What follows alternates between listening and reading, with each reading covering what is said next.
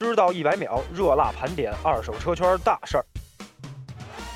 中国二手车行业发展峰会十一月三十日在人民大会堂如约举办，处长、会长、各种领导和行业大亨齐聚一堂，致力打造一个诚信体系。中国首善陈光标也来参加讲话，会上更是高歌了一曲《中国梦》来激励二手车人，价格也是相当贵，三九九九一位。不过我买的时候吧，啊，里边走，里边走，五十一位，五十一位有大众啊，五十一位。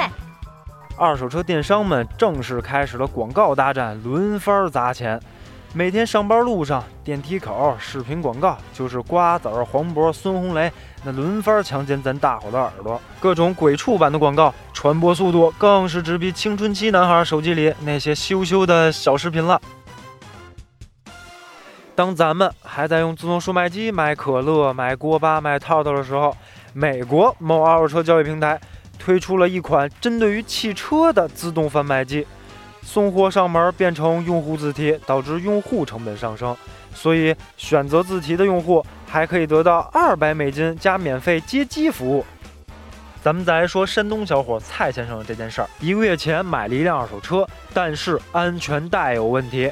蔡先生想安全带有问题无所谓，几番砍价之后，车商也愿意让点力。谁知买完之后，车商还多次打电话嘱咐一定要修安全带，开车系好安全带。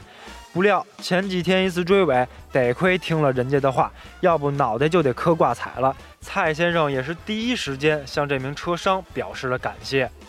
五八赶集集团 CEO 杨永浩卸任了双重火影身份，瓜子二手车与五八赶集集团也完全扯开关系。杨永浩亲自出任瓜子二手车 CEO，又自掏包六千万美元投资瓜子二手车。今天的节目就是这样，我们下期再见。